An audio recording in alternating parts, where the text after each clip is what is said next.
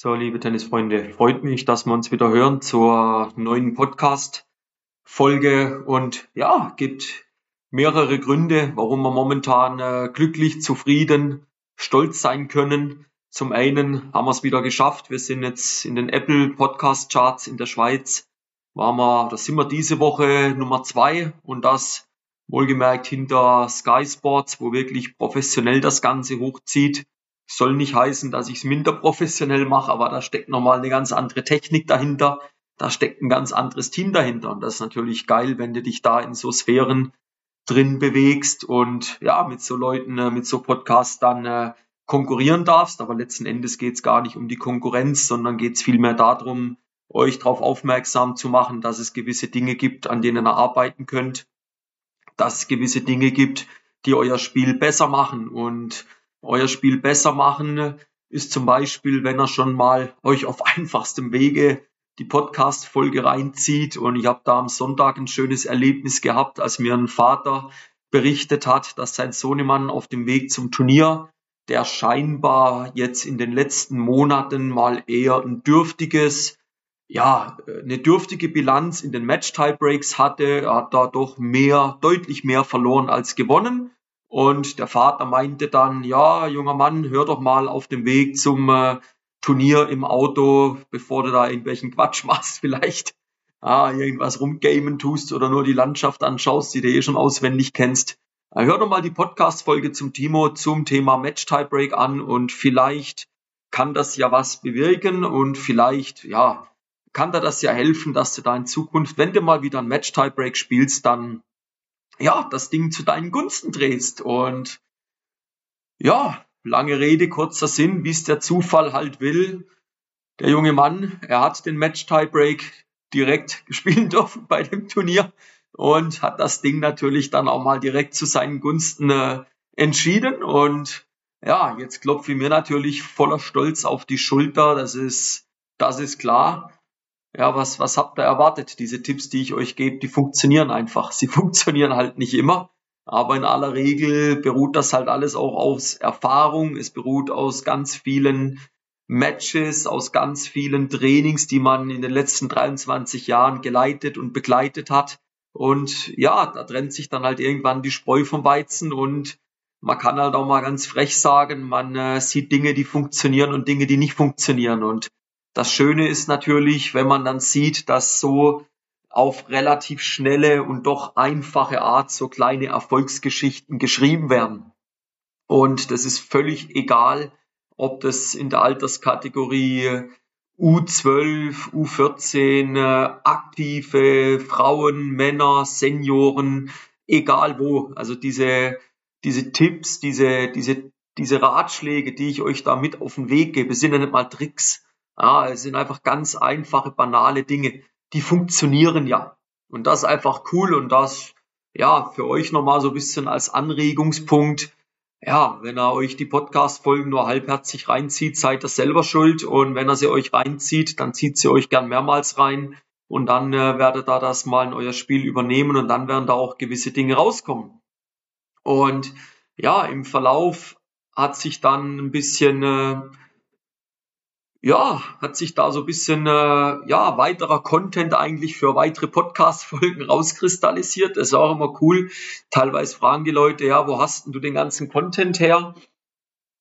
Ja, und teilweise inspirieren dich dann einfach solche Chatverläufe oder es ergibt sich ein gewisser Chatverlauf, wo man dann sieht, ja, da könnte man eigentlich mal was drüber machen, denn das, was man jetzt da gerade mit den Eltern kommuniziert hat, das wäre vielleicht auch für andere noch interessant. Und ja, dementsprechend schauen wir uns jetzt mal heute ein weiteres Thema an. Und zwar geht es einfach darum, warum eine Niederlage im Finale trotzdem ein Sieg sein kann. Ja, und jetzt wirst du denken, ja, aber wenn ich das Finale spiele, dann äh, dann möchte ich doch eigentlich auch gewinnen. Ja, grundsätzlich schon, aber man muss ja immer aufpassen, wo ist der Stand, wo man gerade ist. Und äh, wenn man jetzt, sage ich mal, ein Turnier gespielt hat, wenn du jetzt ein Turnier gespielt hast und das Finale ist dein viertes Spiel und du hast davor wirklich drei Matches richtig gut gespielt, hast die Dinge, die im Wett, die im Training erarbeitet wurden, die hast du umsetzen können, die hast du anwenden können. Ist es dann schlimm, wenn momentan in dem Finale noch eine Niederlage resultiert? Meiner Meinung nach nicht.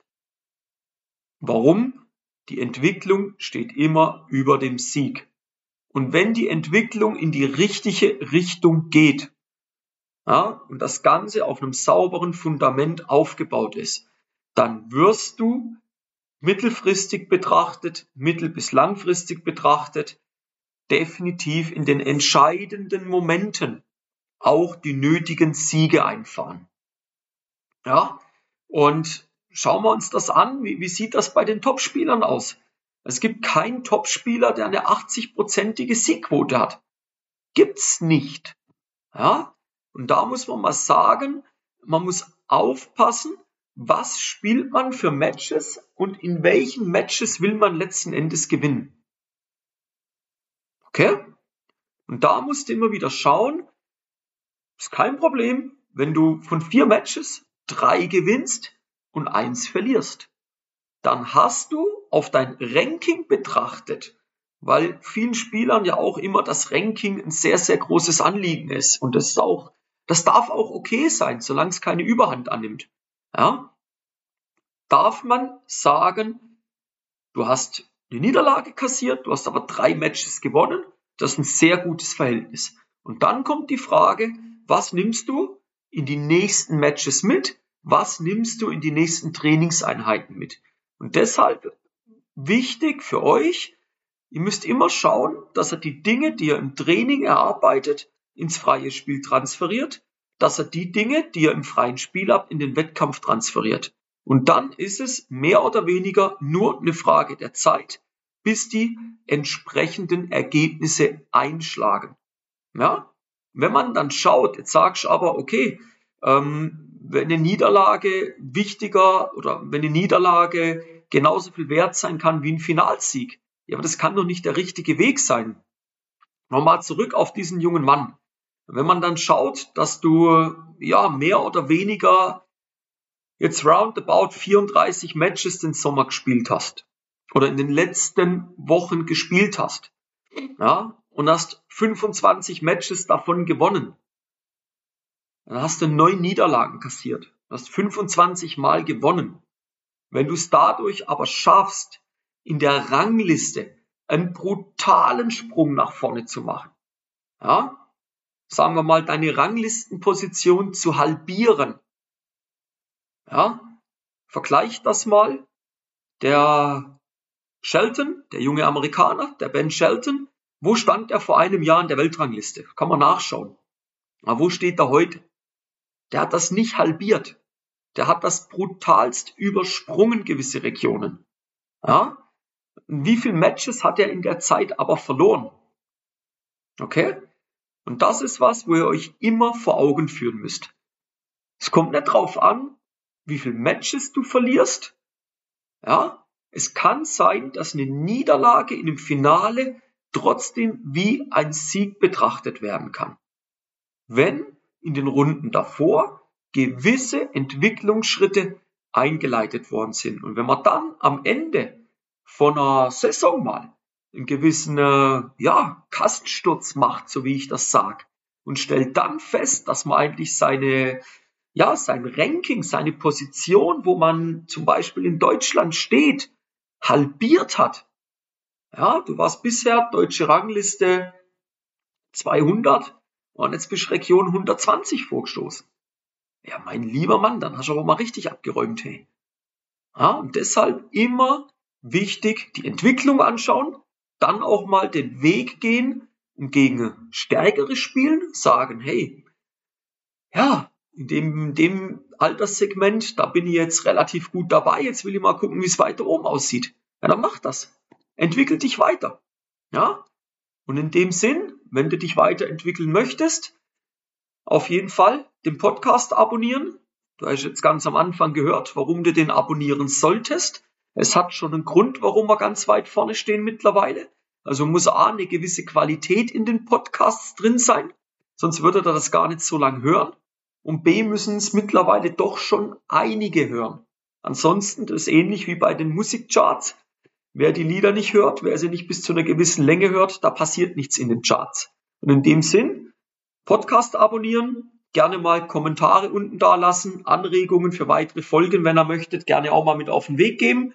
Und ja, wer sein Spiel weiterentwickeln möchte, gerne mal auf meiner Homepage timoschwarzmeier.com vorbeischauen, dort mal ein Beratungsgespräch ausmachen, dann gucken wir mal, wo du momentan stehst, wo so deine Sorgen, deine Herausforderungen sind und dann schauen wir, ob ich dir helfen kann, wie ich dir helfen kann und ja, vielleicht arbeiten wir dann auch schon in kürzester Zeit real miteinander zusammen und haben dann nicht mehr nur den Kontakt über den Podcast. Und ansonsten, wo ihr mir überall folgen könnt, findet ihr unten in den Show Notes. Gerne dort überall mal vorbeischauen, kriegt ihr immer wieder geilen Content auf die Ohren oder auf die Augen bei YouTube. Könnt euch das Ganze auch im Videoformat reinziehen. Und ja, ich freue mich, wenn wir uns in der nächsten Podcast-Folge wieder hören. Bis dann, euer Timo von Tennis Tactics.